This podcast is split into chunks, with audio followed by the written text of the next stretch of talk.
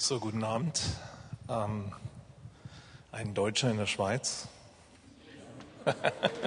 ja gut, ihr seid es schon gewöhnt. Ja, ich denke manchmal, wenn ich so die Nachrichten sehe, dann denke ich, ach du liebe Zeit. Irgendwie sind wir doch alle irgendwie, irgendwie sind alle Menschen irgendwo Ausländer, ne? wenn man das mal so sagen darf. Ähm, also mein Name ist Reinhard Rehberg, ich bin 55 Jahre alt, bin seit 35 Jahren verheiratet, wir haben drei Kinder, drei Schwiegerkinder und ein Enkelkind. Und das ist ganz positiv. Das ist ein großer Segen in meinem Leben. Äh, groß geworden bin ich bei den Baptisten. Das heißt also, ich bin ein so von klein auf Baptist. Das heißt, mein Vater war Leiter einer Baptistengemeinde. Und ähm, ich habe von klein auf Gemeinde erlebt. Das war nicht immer positiv für mich. Es gab da auch einige Szenen und Dinge, wo ich gedacht habe, ähm, eigentlich kann man sein Christsein auch ohne Gemeinde leben. Und ähm, das hat sich dann irgendwann so getan, dass äh, der Heilige Geist uns aus Gnade irgendwo begegnet ist. Wir haben eigentlich gar nicht wirklich nach ihm gesucht, aber er hatte die ganze Zeit nach uns Ausschau gehalten, hat uns dann nochmal so richtig erwischt. Wir waren zwar gläubig, aber wir haben von dieser Kraft, die Gott uns geben möchte, von der hatten wir schrecklich wenig Ahnung. Und ähm, das fing bei uns in unserer Gemeinde mit Heilung an. Also ich weiß, dass andere Leute, die haben irgendwie so Manifestationen und alle möglichen Dinge.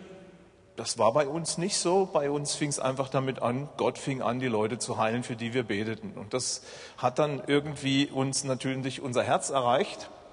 Und ich, ich glaube, mein Vater, mein leiblicher Vater, der hat da auch einen Samen gesät. Er erzählte mir, obwohl er Baptistengemeindeleiter war, immer mit leuchtenden Augen von seiner Ursprungsgemeinde, der Elim-Gemeinde in Königsberg. Und erzählte mir davon Heilungen und von Wunder. Und ich nehme an, der hat da irgendwas in mir hineingelegt, ohne dass ich das sofort gemerkt habe. Auf jeden Fall war natürlich dann, wie der Heilige Geist kam und die Menschen begannen zu heilen in unserer Gemeinde, dann war das natürlich etwas, was mir hochwillkommen war. Über viele Jahre haben wir dann versucht, das zu kultivieren und haben festgestellt, auf der einen Seite ist es ganz einfach, weil wir können eh nicht heilen, ja, also was ich nicht kann. Und wenn es dann passiert, dann war sehr wenig Energie von mir. Und auf der anderen Seite haben wir gemerkt, wir müssen sowas wie eine Kultur entfalten in unserer Gemeinde, eine Kultur entwickeln, in der Heilung und das Werk des Heiligen Geistes hochwillkommen ist. Dann fragt man sich natürlich, warum machen wir das? Ich möchte dazu euch eigentlich zuerst mal eine kleine Gott-Story vorspielen. Die ist jetzt noch gar nicht so lange passiert. Die ist also 2013 ist die passiert. Und das, danach erzähle ich euch, was ich damit verbinde. Hallo, ich bin Stefanie und ähm, war, war auf einer Konferenz und es war im Mai mit Randy Clark und da war Stefanie ganz beeindruckt, als dieser gezeigt wurde, dass ein kleines Säugling mit so einem dicken Tumor dann geheilt wurde, wo dann die Mutter die Hand aufgelegt hat und Stefanie hat fest dran geglaubt und da wurde für sie gebetet. Sie hat stark geschielt, sie hat eine Brille mit 40 Prismen, also richtig dicke Gläser und nach sie hat Jesus ihr Leben übergeben und nach dem Gebet Halleluja, brauchte sie die Brille nicht mehr und jetzt haben wir es noch von der Universitätskopfklinik in Heidelberg bestätigt bekommen, dass sie keine Brille mehr braucht und geheilt ist. Schöne Geschichte, ja. Und das ist so eine gute Geschichte, weil wir können uns vorstellen, so ein Kind mit so Glasbausteinen, ja, das ist ja schon bei 40 Prismendioptrien, da hat man schon einen ordentlichen Keil. Ich bin von Hause aus Augenoptikermeister und staatlich geprüfter Augenoptiker, also ich spreche da aus Erfahrung. Und ähm, dieses Kind hat ohne Brille halt so geschielt, dass das eine Auge quasi so in die Nase reingerutscht ist. Man muss sich vorstellen, so ungefähr. Und dann hat ein Ehepaar auch ehemalig von der Lebensart, also von unserer Schule, ein Ehepaar hat für sie gebetet und haben das offensichtlich ganz gut angestellt, aber das war ja nicht Erfolg. Sie können ja auch nicht den Muskel im Auge kürzer machen, das geht ja nicht, da kommen wir ja nicht hin, denn es ist ja ein Ungleichgewicht der Muskulatur, das man schielt. Und ähm, ja, und nach dem Gebet hat Gott offensichtlich den einen Grad gezogen und dann konnte die wieder schön parallel sehen. Ist für ein kleines Mädchen natürlich hilfreich, ohne Brille durchs Leben zu gehen, nicht? Und äh, die Einschränkungen, ohne Brille halt dann immer Doppelbilder zu haben, kein räumliches Sehen etc. pp, das macht schon ganz schön was aus im Leben. Und ich glaube, darum geht es. Jesus hat immer geheilt, nicht weil er sich was beweisen musste. Jesus war ja nie in Beweisnot. Jesus hat nicht geheilt, weil er jetzt zeigen musste, so toll bin ich, sondern er hat geheilt, weil er die Menschen liebt. Er hat immer gehandelt aus Barmherzigkeit und Liebe. Und dazu möchte ich euch äh, mal ganz kurz eine Bibelstelle vorlesen. Diese Bibelstelle kommt eigentlich, ist etwas Seltenes, es kommt diese, dieses Geschehen kommt an, in vier verschiedenen Evangelien vor.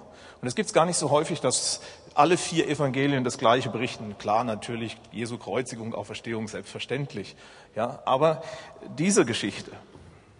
Es geht darum, als Jesus ähm, aus dem Boot stieg am See Genezareth, da heißt es, äh, überschrieben ist dieses Kapitel mit Speisung der 5000. Jetzt wissen die meisten schon, wie es ist. Es ist, steht in Markus 6, 34, da heißt es, und als Jesus aus dem Boot trat, sah er eine große Volksmenge und wurde innerlich bewegt über sie, denn sie waren wie Schafe, die keinen Hirten haben. Und er fing an, sie vieles zu lehren, sagt der Markus. Der Matthäus sagt, Jesus sah die Menge, ihm gingen die Augen über, also er heulte und er heilte alle. Der Lukas sagte, Jesus sah die Menge und er fing an, vom Königreich Gottes zu predigen und alle gesund zu machen, die der Heilung bedarfen. Und der Johannes, der erwähnt es nur am Rande, dass es stattgefunden hat. Interessant ist, wie Jesus auf eine Menge von Menschen reagiert. Er sieht nämlich ihre Bedürfnisse, er sieht ihre Not, er sieht, was Menschen brauchen. Und er hat in zweierlei Hinsicht reagiert. Er hat einmal ihnen das Reich Gottes verkündigt, nämlich die anbrechende Herrschaft Gottes auf dieser Erde. Und zum anderen hat er, ist er ihrer Not begegnet. Die einen hat er geheilt, bei den anderen hat er wahrscheinlich Dämonen ausgetrieben und bei den dritten hat er Prozesse in Gang gesetzt, die zu einer inneren Heilung führten.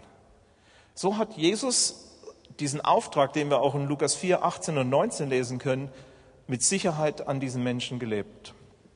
Und für mich ist, wenn es um Heilung geht, ist Jesus mein Modell. Das ist, nach dem ich mich ausstrecke. Wir sind ja Jünger, wenn wir überhaupt irgendwas sind. Ja, Christen werden ja Jünger Jesu von außen genannt, aber eigentlich sind wir ja Jünger und Jünger heißt nichts anderes wie Schüler. Und wir sind Schüler Jesu. Wir lernen von ihm. Das ist ein Angebot, das er uns gibt. Über viele Jahre hat Gott investiert in unser Leben. Und ich bin im Moment ziemlich hin und her gerissen, euch meine PowerPoint zu zeigen oder nicht. Ja, weil ich eigentlich das Gefühl habe, wir haben gar nicht so viel Zeit. Es wäre schade, wenn ich so einfach anfange. Und ich habe eins gelernt von Leuten, die Vorträge halten, fangen nie eine PowerPoint an, wenn du sie nicht fertig machen kannst. Ja, also ich werde sie wahrscheinlich euch nicht zeigen. Vielleicht gibt es ja andermal eine Gelegenheit. Aber ich will so ein paar Dinge da rausnehmen.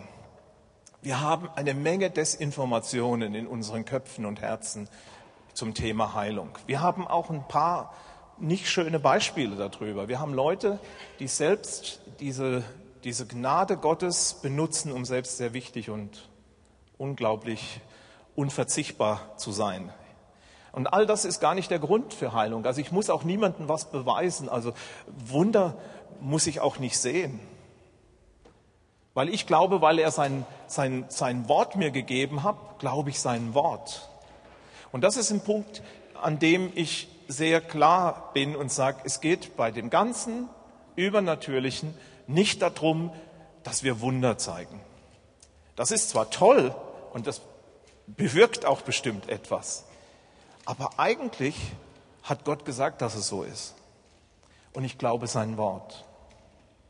Und da bin ich eigentlich in einer Kette mit Abraham. Der glaubte Gott, dass er ein Vater vieler Völker werden könnte und hatte eigentlich keine Voraussetzung dafür. Und genauso ist das auch bei mir. Wenn ich vor jemandem stehe, der im Rollstuhl sitzt, habe ich keine Voraussetzung, dass der anschließend aufsteht.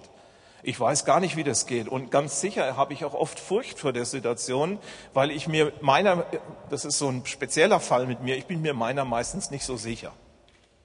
Das heißt also, ich kann da nicht mit großer Überlegenheit hinschreiten. Und doch habe ich jetzt vor kurzem gerade erlebt, da war ein kleines Kind im Rollstuhl, acht Jahre, neun Jahre, zehn Jahre alt, konnte nicht mehr laufen, saß seit über ein halbes Jahr, seit einem Jahr im Rollstuhl, wollte sich nicht mehr bewegen, hatte schon Operationen hinter sich, aber es hat so nicht geholfen. Und wir haben dem Kind die Hände aufgelegt und es ist aufgestanden und läuft seitdem. Aber ich weiß doch nicht, wie das geht.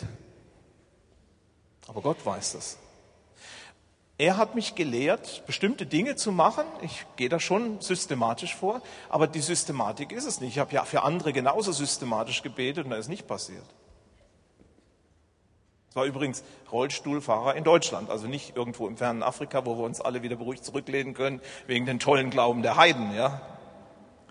Ich erzähle sowieso am liebsten die Wunder, die hier mitten in Europa passieren, im ungläubigen Europa, weil da können wir uns dann nicht mehr rausreden, dass Gott es nicht machen würde. Ich weiß gar keinen Grund, warum Gott es nicht machen sollte. Ich habe nur festgestellt, da gibt es so ein paar Dinge zwischen hier und hier, die noch nicht so geklärt sind. Und da arbeite ich dran mit anderen, dass das immer klarer wird, dass ich immer mehr erkenne, ah, den Auftrag, dass ich immer mehr erkenne die Botschaft und dass ich immer mehr erkenne, wie man das am besten tut. Und das versuchen wir zu multiplizieren. Jetzt Jesus sieht diese Menge und er fängt an, es zu tun. Und manchmal sage ich Leuten, heilen kann man lernen. Und dann sehe ich natürlich sofort die gerunzelte Stirn. So. Ja, was sagst du denn da? Dann sage ich, ja, auf der einen Seite sage ich dir, nein, ich kann nicht heilen. Und auf der anderen Seite kann ich dir sagen, man kann es lernen. Und man kann es lernen, aber es ist ein Prozess, den Gott mit dir und mit mir durchgeht. Man lernt es nicht, wie man in der Schule lernt, sondern das ist etwas ganz ganzheitliches. Man lernt in einer Art und Weise mit Gott unterwegs zu sein auf den Straßen und an den Ecken, wo uns die Menschen begegnen und in der Gemeinde, die uns zu na, dem bestmöglichen Kanal machen, dass Gottes Barmherzigkeit und Liebe die Menschen erreicht. Und ich weiß schon, dass ich hier jetzt so ein bisschen aus dem Blauen herausschieße und man dazu viel vielleicht erklären müsste. Dazu haben wir jetzt nicht die Zeit, vielleicht ein andermal. Meine Erfahrung ist, wenn wir uns auf dem Weg machen, fördert uns der Heilige Geist. Er fängt an, uns zu erklären, wie die Dinge funktionieren. Und die meisten sind so entmutigt. Ich habe so vielen, bin so vielen Christen begegnet, die so entmutigt sind. Die haben irgendwann mal probiert und dann hat es nicht geklappt. Dann haben sie es nochmal probiert und dann gab es eine brenzliche Situation, die ging völlig daneben. Und dann haben sie ganz aufgehört, für Kranke zu beten und denken, naja, es ist was für Spezialisten. Da steht ja der 1. Korinther 12 und im 1. Korinther 12 steht ja drin, das sind nur die Begabten und die anderen sind halt nicht so begabt. Und dazu sage ich, ja, es gibt sicherlich besonders begabte Menschen. Punkt. Aber grundsätzlich dürfen wir das alle und hat uns Gott das alle gegeben. Grundsätzlich ist es so, dass Jesus gar keine Einschränkungen gemacht hat, wenn er seine Jünger, seine Schüler ausgesandt hat. Er hat gesagt, weil mir alle Gewalt gegeben ist, deswegen geht hin und denen, die glauben, die werden diese Zeichen vollbringen. Und das war eigentlich, was er gesagt hat. Er hat nicht gesagt, dass es der kann und der kann es nicht. Denn der Korintherbrief ist ganz anders geschrieben. Der Korintherbrief ist ein Gemeindebrief und den schreibt Paulus in eine Auseinandersetzung hinein. Eine Auseinandersetzung einer Gemeinde, die ziemlich kaputt ist. Und er baut alles aufeinander auf und macht in 1. Korinther 12 ihnen eigentlich klar, Leute, ihr braucht euch gegenseitig, weil ihr an so unterschiedlichen Stellen steht. Wir zusammen ergeben erst ein Leib.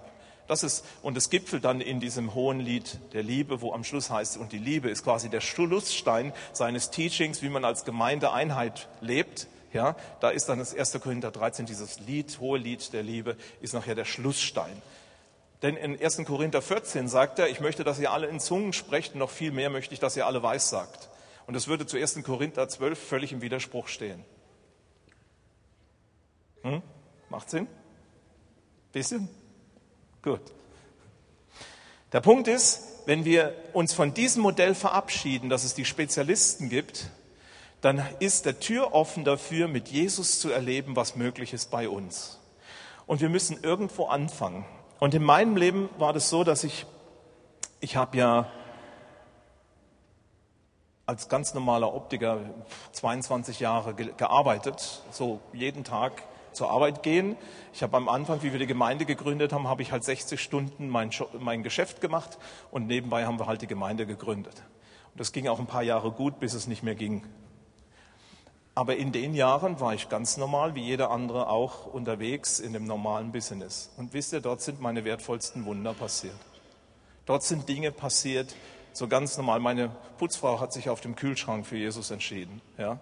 Wir hatten so ein kleines Sozialräume und da war halt einfach, konnte man die Tür nicht richtig aufmachen. Da saß die halt auf dem Kühlschrank. Ich habe ihr von Jesus erzählt, so auch mit Kreuz und erzählt so, dass sie das bräuchte und so. Und dann hat sie ihr Leben Jesus übergeben, halt auf dem Kühlschrank. Und wenn Leute dann bei mir auf dem Kontaktlinsen-Anpassungstisch saßen, ja, dann, dann habe ich ihnen neben der Kontaktlinse halt noch ein bisschen Jesus verkauft. Ja.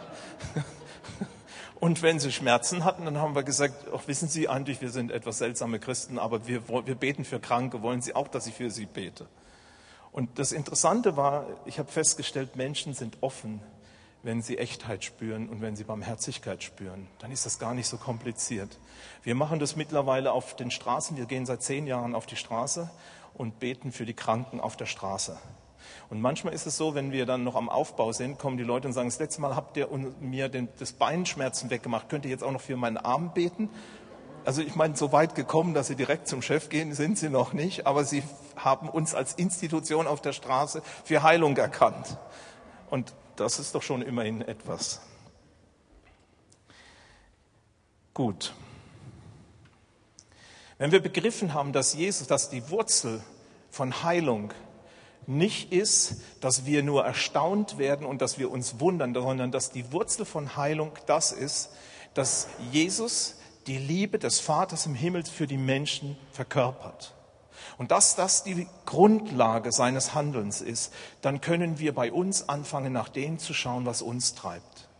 Und da ist schon am Anfang es sehr wichtig, dass man da relativ sauber arbeitet. Was bewegt mich dafür, dazu, für kranke Menschen zu beten? Was ist meine Motivation da drin? Und ich sage es euch, es ist ziemlich einfach. Es ist echt mies, krank zu sein. Das ist für die Leute eine Katastrophe. Und wenn einer mal so richtig krank ist, dann spielt sich sein ganzes Leben nur um diese Krankheit herum ab. Der hat für fast nichts anderes mehr Zeit. Wenn ihr mal so einen krebskranken Menschen erlebt, der hat im Grunde genommen keine Zeit mehr. Der verbringt seine Zeit zwischen Anwendung, Bestrahlung und Erholung. Und das ganze Denken wird ganz eng auf diesen Krebs fokussiert zum Schluss. Und ich glaube, dass Gott nicht will, dass Menschen so leben. Ich glaube, dass Gottes Wille das nicht ist, sondern ich habe gelernt aus 1 Timotheus 1, aus 1 Timotheus 2, Vers 4 habe ich gelernt, dass es der Wille Gottes ist, dass allen Menschen geholfen wird, übersetzt Luther, und dass sie zur Erkenntnis der Wahrheit kommen. Und da sehe ich auch wieder diese zwei Anwendungen, die Jesus gelebt hat. Er hat nämlich den Menschen geholfen und sie zur Erkenntnis der Wahrheit geführt. Im Griechischen steht da das Wort sozo. Und das Wort sozo wird 118 Mal im Neuen Testament verwandt es wird 65 Mal in Zusammenhang mit Befreiung von dämonischen Mächten verwandt. Es wird 19 Mal in Zusammenhang mit physischer Heilung verwandt und 19 Mal im Zusammenhang mit Vergebung der Sünden. Also wir merken, dieses Wort sozo ist ein Containerwort, ist ein Wort, das beinhaltet den ganzen Menschen und seine Wiederherstellung. Und wenn man das einsetzt jetzt in den 1. Timotheus 2, Vers 4, dann steht dort, dass es der Wille Gottes ist, dass alle Menschen gesozot werden und sie zur Erkenntnis der Wahrheit kommen. Und wenn wir das dann weiterspinnen, diese Geschichte, dann können wir das mal sehen, wie das angewandt wurde. Da gibt es diese Geschichte in Lukas 8, Vers 36. Da sitzt ein Mann plötzlich völlig ruhig und gelassen auf dem Stein und ist plötzlich angezogen. Und dann denkst du, ja, das ist doch normal. Ja, der Typ war alles andere als normal. Der Typ hatte nämlich tausend Dämonen, sagt die Bibel. Er hatte tausend Insassen. Er hatte ein, die Legion, so was man heute bei Stephen King nur sieht. Ja, also damals war das halt real und dieser Mensch, der lief, als er von Jesus hörte, was mich immer fasziniert, lief der auf Jesus zu. Und damit ist bewiesen, dass der menschliche Wille stärker ist als tausend Dämonen. Wollte ich mal gesagt haben. Wenn es um Jesus geht, sind Dämonen schwach. Nicht mal tausend Dämonen konnten diesen Mann abhalten, zu Jesus zu rennen. Jetzt treibt Jesus die Dämonen aus und der Mann sitzt zum ersten Mal seit Jahrzehnten ruhig auf dem Platz. Er ist nicht mehr nackt, er schlägt sich nicht mehr mit Steinen, er lebt nicht mehr in den Grabhöhlen, er sitzt da. Und dann kommen die Leute aus dem Dorf, die jedes Mal Angst hatten, an diesem Friedhof vorbeizugehen, weil dort dieser schwer belastete Mann lebte. Die hatten immer Angst, dort vorbeizugehen, weil die niemals wussten, was dem gerade einfällt und was er mit ihnen macht. Dann sitzt er ruhig auf dem Stuhl und dann fragen die, sagen, ja, was ist mit dem los? Und dann sagen die anderen so ganz locker, die es miterlebt haben, den hat Jesus gesozot. Da steht das Wort sozo. Oder da gibt es die andere Frau, die Frau, die in Kapernaum rennt. Sie läuft hinter dem Zug um Jesu herum. Da sind tausende von Leuten, Jesus, und das sind so schmale Gassen in Kapernaum, die vielleicht 1,50 Meter, zwei Meter höchstens breit sind. Und da drängt sich alles so durch. Der wird geschubst und gestummt. Und sie kriegt es irgendwie hin. Ich weiß nicht, vielleicht hat sie gelauert, so wenn er vorbeigeht, dass sie sich dann so von irgendwie, aber sie schafft es irgendwie, diesen, diesen Zipfel seines Gewandes anzufassen. Und in diesem Moment bleibt Jesus stehen und dreht sich um und sagt zu der Frau, sagt, wer hat mich angefasst? Und die Jünger verstehen ihn nicht, weil sie können ihn auch nicht verstehen. Da haben ja tausend geschubst. Also ich meine, der hat andauernd irgendeinen Ellbogen oder irgendwas abgekriegt. Das war ja ein Gedränge ohne Ende. Und dann sagt Jesus, ich weiß aber ganz genau, dass Kraft von mir ausgegangen ist. Das ist übrigens ein Punkt, den man lernen kann, dass man spürt, dass Kraft von einem ausgeht. Und dann dreht er sich rum und die Frau kann sich nicht länger verstecken. Die hat wirklich Angst, weil sie als blutende Frau, die sie ja war, sie blutete seit zwölf Jahren, sagt die Bibel, als eine blutende Frau hatte die das Recht, nicht unter Menschen zu gehen, weil nach alttestamentarischem Verständnis der Mensch unrein wird, wenn sie ihn anfasst. Dafür könnte man gesteinigt werden für sowas. Das war lebensgefährlich für sie. Und sie drängt sich durch und packt Jesus an. Und wie er sich rumdreht und fragt, wer war das? Da kann sie nicht mehr entkommen und sagt halt stammelnd ich und erzählt die Geschichte. Und dann sagt Jesus zu ihr, dein Glaube hat dich gesozot. Genau dieses Sozo, was in 1 Timotheus 2, Vers 4 steht. Dann gibt es die, diese Geschichte von dieser Frau mit der Blutflüssigkeit, äh, steht übrigens in Lukas 8, 48, äh, ist eingebettet in einer anderen Geschichte, die wir in Lukas 8, 50 weiterverfolgen können. Es ist die Geschichte, dass der Jairus Jesus ja extra gebeten hat, mit ihm zu kommen, quer durch Kapernaum zu gehen zu seinem Haus, denn da liegt seine zwölfjährig alte Tochter und ist am Sterben. Und wie jetzt diese ganze Szene, die hat ja Zeit gebraucht mit dieser Frau. Und wie sie da noch so am Sprechen sind, kommt schon ein Bote vom Haus von Jairus und sagt, bemühe den Meister nicht, deine Tochter ist gestorben. Und dann sagt Jesus zu ihm, sagt wörtlich, Jesus aber hörte es und antwortet ihm, fürchte dich nicht, glaube nur und sie wird gesozot werden. Er verwendet dieses Wort sozo in Zusammenhang mit einer Totenauferweckung, denn das tut er nachher. So müssen wir eingestehen, dass diese Verwendung in 1 Timotheus 2, Vers 4 rein von der Bibel her, dass dort steht, es ist der Wille Gottes, dass wir gesozot werden, mehr bedeutet, als nur gerettet oder Vergebung zu kriegen. Es steht auch im Zusammenhang mit Vergebung. Das können wir nachlesen, als diese Frau an den Füßen Jesu weint und seine Füße damit ihrem Haar trocken wischt. Da heißt es, dein Glaube hat dich gesozot. Und da steht das Sozo für gerettet oder Vergebung von Sünden. Also dieses Wort, das hier der Schreiber des Timotheus, ersten Timotheusbrief, der Paulus vermutlich gebraucht hat, ist absichtlich so gesetzt, dass wir den Zusammenhang verstehen mit dem Wirken Jesu im Neuen Testament in den Evangelien. Da kommt immer wieder vor, dass Jesus die Menschen so zot. Und das heißt alles Mögliche. Auf jeden Fall, dass ihr Zustand wieder gut wird. Und das ist der Wille Gottes für uns Menschen. Denn Gott hat nichts gegen uns. Und es gibt dann weitere Probleme des Denkens bei uns. Ich habe jetzt nicht die Anfangszeit geguckt, wie viele Minuten bin ich schon unterwegs. Ich kriege das nicht immer so mit, wenn ich so begeistert bin. Acht, acht nach schon, nach meiner Zeit. Okay, gut, dann habe ich noch ein bisschen. Weil wir wollen doch nichts falsch machen. Mir ist wichtig, dass wir anfangen, in einer neuen Dimension über Heilung zu denken. Was mich begeistert hat an der Vineyard-Bewegung, wie ich die kennengelernt habe, die hatten das irgendwie alle drauf. Die konnten das irgendwie alle. Jedenfalls kam es mir so vor. Und die waren da immer so locker bei. Und das habe ich gar nicht verstanden, weil für mich war das ganz schwierig. Ich weiß noch die erste, erste Session in meinem Leben über, über wie man mit Finst, also mit Mächten umgeht, habe ich damals gehört. Und ich war ein kleiner Baptist und ich saß da drin. Ich habe gedacht, ich wäre ich wäre im Zirkus. Ja, also ich meine, für uns waren für die dämonischen Mächte die Men in Black zuständig. Das waren so zwei alte Brüder, die irgendwann, das hat man sich dann so tuschelnd gesagt, die haben damals bei der Schwester so und so, da haben die auch einen Dämon ausgetrieben. Das hat man nicht laut gesagt, weil man anschließend nicht schlafen konnte.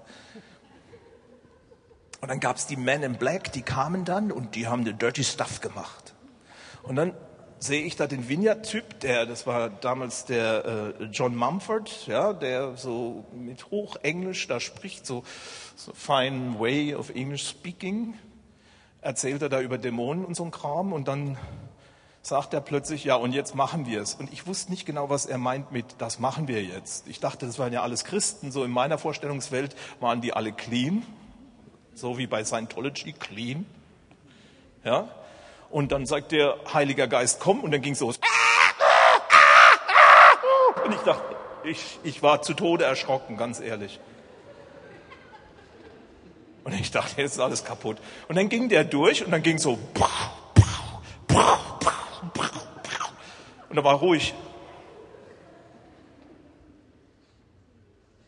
Und da habe ich gedacht, wow, das ist aber mal cool. Und hat mir echt imponiert.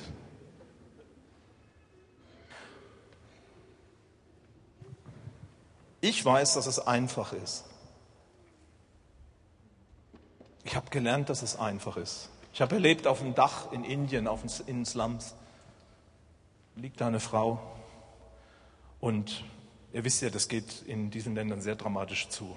Und die steht da, die liegt da und Augen verdreht nach oben, Spucke fliegt und Hände fliegen und, und irgendwelche Sprachen und, kann, und über ihr steht so der Pastor gebeugt und immer rechts und links ins Gesicht und Wasser auf ihr Gesicht und im Namen Jesu. Und irgendwann tat mir die Frau einfach leid. Dann bin ich hingegangen und habe gesagt, ob ich auch mal versuchen darf. Und dann hat er gesagt, okay. Und dann war das Erste, dass ich sie mal vom Boden hochgeholt habe und habe gesagt, dass Gott sie lieb hat und dass ich weiß, dass er Frieden für sie hat. Und dann habe ich herausgefunden, dass Dämonen Deutsch sprechen. Denn ich habe mit wispernder Stimme habe ich gesagt, im Namen Jesu, mit eurem Zirkus ist es jetzt vorbei und ihr geht jetzt. Und vorbei war das. Ruhe im Karton. Es ist wirklich einfach, wenn wir Gott wieder glauben.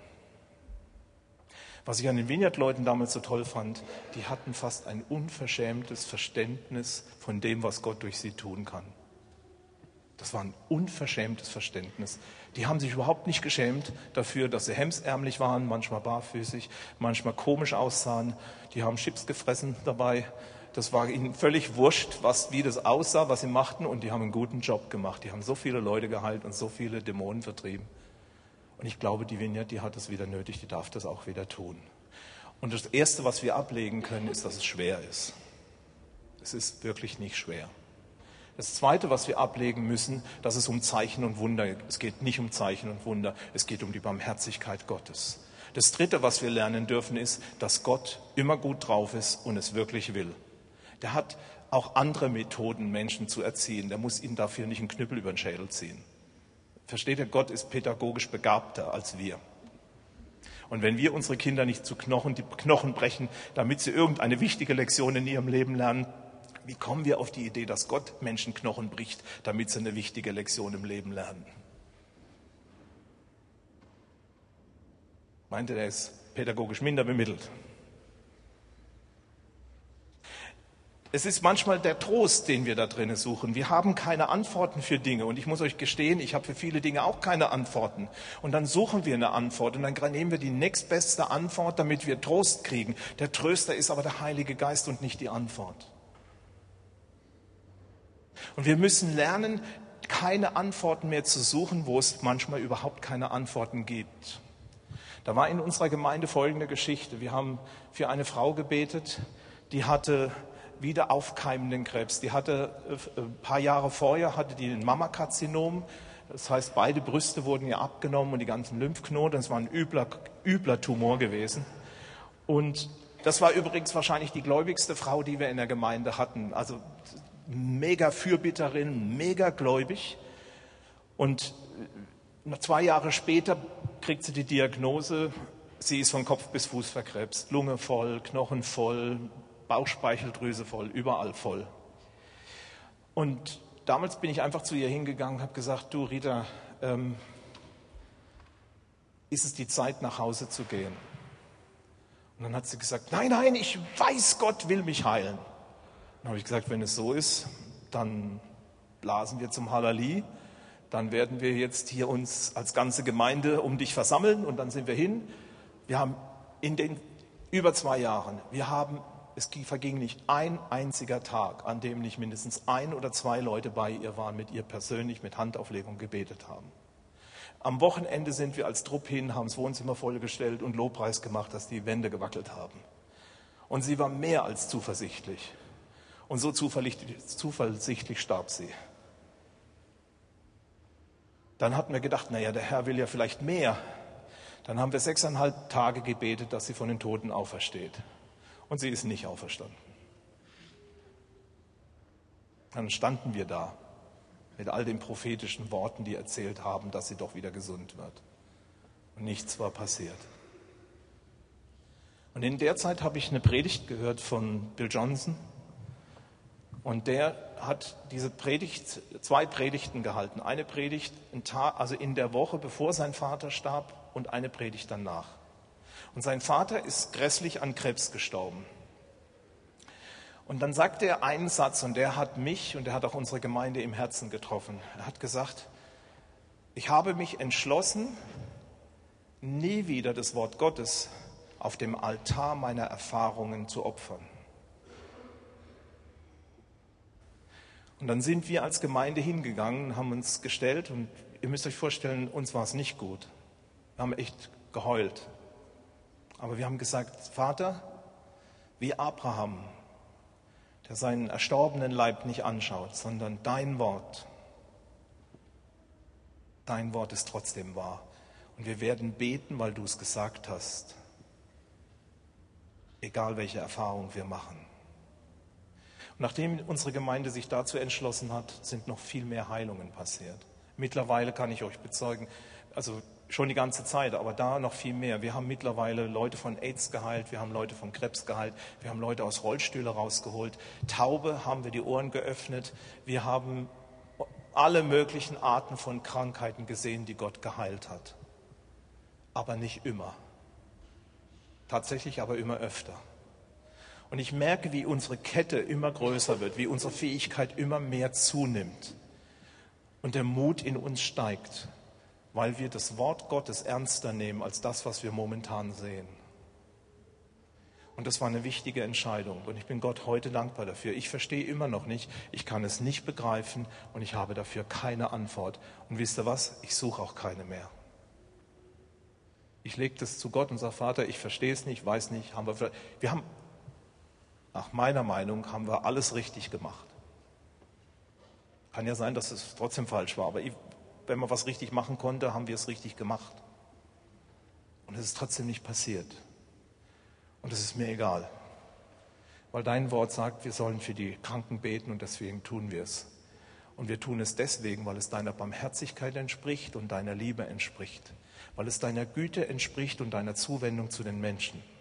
Und ich habe so viele tolle Dinge auch erlebt. Ich habe eine der schönsten, also eine meiner Lieblingsgeschichten ist die, ich sitze in Moldawien im Park. Ich mag ja Bench Ministry. Das heißt, ich sitze auf der Bank und warte, bis der Heilige Geist mir jemand zeigt. Ja? Das Gute daran ist, ich bin die ganze Zeit ziemlich entspannt, kann die Sonne genießen, die Vögel zuhören und habe meistens ein gutes Gespräch. Also es ist einfach die Art von Ministry, die ich bevorzuge. Und dann sitze ich da so gemütlich und meine Übersetzerin mit mir. Und dann sehen wir plötzlich so einen Mann auf uns zukommen. Und ich wusste so, als wenn vorne draufgeschrieben steht, der ist es, ja. Und wir wuff auf den zu. Guten Tag, ja, guten Tag. Wir sind hier Christen im Park. Wir haben uns heute vorgenommen, für die Anliegen der Menschen zu beten. Und dann meinte er, Gott? Na, ich glaube ja noch nicht mal, dass es einen Gott gibt. Da meinte ich, nee, das macht nichts. Mut der Verzweiflung. macht ja nichts. Dann sage ich, gibt es vielleicht doch ein Anliegen? Dann meinte er, ja, ähm, gibt schon eins. Dann habe ich gesagt, ja, was denn? ja, meine Tochter äh, ist schwer krank. Die ist seit der Geburt krank, die hat einen genetischen Defekt, die hat Knochenverformungen, da kann niemand helfen. Dann habe ich gesagt, super, dann machen wir den Jesus-Test. Sagt er, was meinen Sie mit Jesus? Dann habe ich gesagt, geben Sie mal Ihre Hand. Ja, geben Sie mal Ihre Hand. Dann habe ich die Hand so und habe gesagt, so, wir machen jetzt den Jesus-Test. Ich lege meine Hand, meine Hand drüber und ich lege jetzt die Heilung in Ihre Hand. Und wenn Sie nach Hause kommen, dann tun Sie einfach die Hand auf Ihre Tochter und sagen, im Namen Jesu Christi sei geheilt. Und wenn Jesus der Messias ist, ist die gesund. Ja? Und ich gesagt, okay, ich bin nämlich Kinderarzt, darf ich das auch in meiner Praxis verwenden? Dann habe ich gesagt, ja klar. Ja, also habe ich gemacht, sag, Vater, ich danke dir, dass du mich erhörst. Und ich danke dir, dass ich jetzt die Heilung auf diese Hand legen kann. Ich habe natürlich im Kopf theologisch nachgeguckt. Aha, Petro, äh, Paulus, Taschentücher auf dem Kopf, funktioniert. Okay. Also, Papa, ich lege jetzt die Heilung auf diese Hand. Mach das bitte. Dann ist er nach Hause gegangen. Dankeschön. Kannst du übrigens mit nach Hause nehmen. Dann wirst du vielleicht jemand finden, der krank ist. Dann ist er nach Hause und wir hatten das natürlich auch gut abgesichert, Telefonnummer und Zettel und so weiter. Und dann bekamen wir den Anruf von ihm. Und dann ist es tatsächlich passiert. Er ist hingegangen, hat seiner Tochter die Hand aufgelegt und die ist sofort gesund geworden. Er hat sie, es war zwei Wochen später, er hat sie zu seinen Kollegen geschleppt, die haben die Tests gemacht, 100 Prozent geheilt. Der hat sich noch am Telefon für Jesus entschieden. Habe ich nicht im Griff. Ich weiß auch nicht, warum ich so mutig und so besoffen war, aber wahrscheinlich war ich besoffen. Keine Ahnung. Ich habe auch schon mal jemand Regen versprochen nach vier Monaten Dürre und nachher hat es dann wirklich geregnet. Wisst ihr, diese Dinge passieren, wenn du mit Jesus unterwegs bist. Da gibt es so eine Form von Überwältigtsein von seinem Heiligen Geist, die schaltet irgendwas da oben aus. Das würdest du niemals bei normalem Menschenverstand machen. Vielleicht hat Jesus auch deswegen manchen so die Finger in die Ohren reingehauen und ein bisschen Spucke auf die Zunge oder so. Keine Ahnung, wahrscheinlich ist es irgendwie das Ähnliche. Ja? Machst du ja auch nicht, wenn du drüber nachdenkst. Ich denke so, der Heilige Geist ist richtig cool, der ist richtig super. Wenn wir uns auf den Weg machen, dann macht er so Sachen mit uns. Oder in meiner Arbeit, die Geschichte will ich dann schließen. Ich möchte, wir wollen ja noch für euch beten. Und eigentlich, was ich noch viel wichtiger finde, ist, dass ihr füreinander betet. Weil ich ganz sicher bin, dass wir keine super Leute sind. Ich kenne mich gut genug. Gott hat echt Schwierigkeiten mit mir. Aber der schafft es irgendwie da noch durchzugucken. Und nochmal, ich sage es nochmal, mir ist es egal, ob es euch auf die Nerven geht. Wir heilen die Leute nicht, weil wir Wunder sehen wollen, sondern weil Gott sie so sehr liebt und so barmherzig ist. Vergesst es bitte nie. Gott reagiert auf Barmherzigkeit, Gott reagiert auf Liebe, Gott reagiert auf unser Mitgefühl. Gott reagiert, wenn wir unsere Herzen den Menschen finden lassen. Darauf reagiert Gott. Und solange du noch ein Wunder sehen möchtest, hast du Zweifel. Und Zweifel sind nicht unbedingt hilfreich, wenn es um Verheißung geht, sie zu ernten. Sondern konzentriere dich auf die Barmherzigkeit und auf die Liebe. Und du wirst sehen, wie deine Fähigkeit wachsen wird, für Menschen zu beten. Und es ist so interessant. Ich nehme mir normalerweise immer die Leute aus so einer Gruppe wie euch, die noch nie für jemanden gebetet haben und führe sie zu demjenigen, der jetzt gerade am meisten Schmerzen hat. Und ich habe nie erlebt, dass die dann nicht geheilt wurden. Und das ist, weil Gott einen Riesenspaß dran hat, seine Barmherzigkeit und seine Liebe auszuleben. Deswegen lässt er sich auf solche hirnrissigen Geschichten ein. Also die letzte Geschichte für heute ist die, ich hatte, das war noch während meiner Arbeitszeit in der Optik, da gab es eine Frau, äh, Frau Dubutel hieß die, ihres Zeichens nicht an Gott gläubig. Ich war ihr Boss, ich hatte sie eingestellt und ich habe die Leute immer eingestellt mit den Worten, ich bin ein ziemlich beknackter Christ. Eine Sache habe ich, habe eine Bedingung, wenn ich sie einstelle. Meine Bedingung ist, dass sie morgens am Anfang vor Arbeitsbeginn mit uns in einem Raum sind, denn wir werden jeden Morgen beten für den Tag. Sie müssen das nicht glauben, Sie müssen nicht mitbeten, aber Sie müssen in dem Raum sein und ich erwarte Toleranz. Ja? Dafür kriegen Sie von mir nie einen dreckigen Witz erzählt. Darauf haben sich die Frauen gerne eingelassen. Und so stand auch Frau Dubutel in, dem, in diesem Raum. Und eines Tages kam sie vom, vom Urlaub, äh, vom, vom, vom, vom Wochenende und war verletzt am Oberarm. Und an dem Oberarm, äh, irgendwas tat weh. Mein Kollege, der war mittlerweile auch gläubig geworden, der war auch schon trainiert, der wusste, wie man betet, hat dann natürlich gesagt, komm her, darf ich dir mal die Hand auflegen? Er legt ihr die Hand auf, betet für sie, viel Vertrauen scheint es bei ihr nicht geweckt zu haben, sie ging dann zum Arzt. Sie ging zum Arzt, der stellte fest, Mensch, ihre Schulter ist ausgerenkt, die muss ich einrenken. Renkt sie ein und dann fingen die Schmerzen wirklich an, denn das Problem war, die war nicht ein, äh, ausgerenkt, sondern bei diesem Ausrenken hat er ihr oben die Schulterdings angerissen. Daraufhin hat er ihr Medizin verschrieben, so Tabletten, so richtige Hämmer gegen Schmerzen und Entzündung. Die hat sie dann auch fleißig genommen und zwei Wochen später ging es ihr wieder gut. Drei Wochen später hatte sie plötzlich vollständiges Nierenversagen auf der einen Seite und 90 Prozent auf der anderen Seite. Und jedes Mal haben wir in Etappen für sie gebetet. Und wie Sie sehen, sehen Sie nichts, sondern anstatt dass es besser wurde, wurde es schlechter mit ihr. Jedes Mal, wenn wir gebetet haben. Also so gesehen wusste ich schon nicht mehr, warum die überhaupt sich noch für sich beten ließ, ja, weil es war wirklich sowas von grottenerfolgslos. Und dann irgendwann nach einer langen Zeit, es war mittlerweile Gespräch, dass man ihr die, die Niere entfernt, die tote Niere und die andere Niere, die überließe jeden Tag und bla bla bla und so. Und auf jeden Fall kam sie mit uns in die Küche. Und in der Küche ist gut reden. Ich liebe die Küchen. Also kam sie zu uns in die Küche und wir sprachen mit ihr und ich hab, weiß nicht warum. Also ich hätte keinen Grund gesehen in ihrem Leben, aber sie hat sich für Jesus entschieden. So, also fassen wir zusammen. Jedes Mal, wenn diese komischen Christen für sie gebetet haben, wurde es schlechter. Alles, was die gesagt haben, traf garantiert nicht ein und die entscheidet sich für Jesus. Also ich, das, das muss jemand verstehen. Ich verstand es nicht. Danach wurde es immer noch nicht besser. Es kam jetzt nicht der Knall und die war gesund. Nee, die nächste Woche war mindestens noch so schlimm. Habe ich sie wieder mit in die Küche genommen. Haben wir nochmal für sie gebetet. Und dann kam plötzlich ein Wort vom Herrn. Hatte ich so das Gefühl und habe gesagt, du kann es sein, dass du dich mit deinen Verwandten versöhnen solltest, dass du denen vergeben solltest. Hm, oh, nö, das ist so. Hm, dann habe ich gesagt, komm, wir machen es trotzdem. Und dann haben wir gebetet miteinander. Sie hat dann eben so ganz generalstabsmäßig ihren Verwandten alle vergeben und fährt nach Hause anschließend. Fährt nach Hause und hört im Auto eine hörbare Stimme, die ihr sagt, geh nicht ins Krankenhaus. Sie hätte zur Dialyse gemusst. Okay, sie fährt heim, legt sich in ihr Bett und schläft. Nach einer Stunde wacht sie auf und ihre Haut ist so geschwollen, feuerrot wie von einem Sonnenbrand, der ganze Rücken. Am nächsten Tag geht sie in die Klinik, die stellen fest, dass beide Nieren vollständig geheilt sind.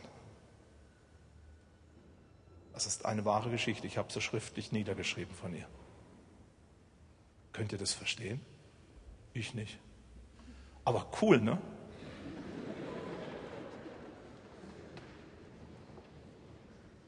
Wir sind einfach dran geblieben und haben uns nicht entmutigen lassen, weil wir wissen, dass Gott die Menschen liebt und dass er sein Wort absichtlich so geschrieben hat, wie wir es lesen. Wir glauben ihm. Und das wurde Abraham zur Gerechtigkeit gerechnet und ich glaube, das wird uns auch zur Gerechtigkeit gerechnet, wenn wir ihm glauben.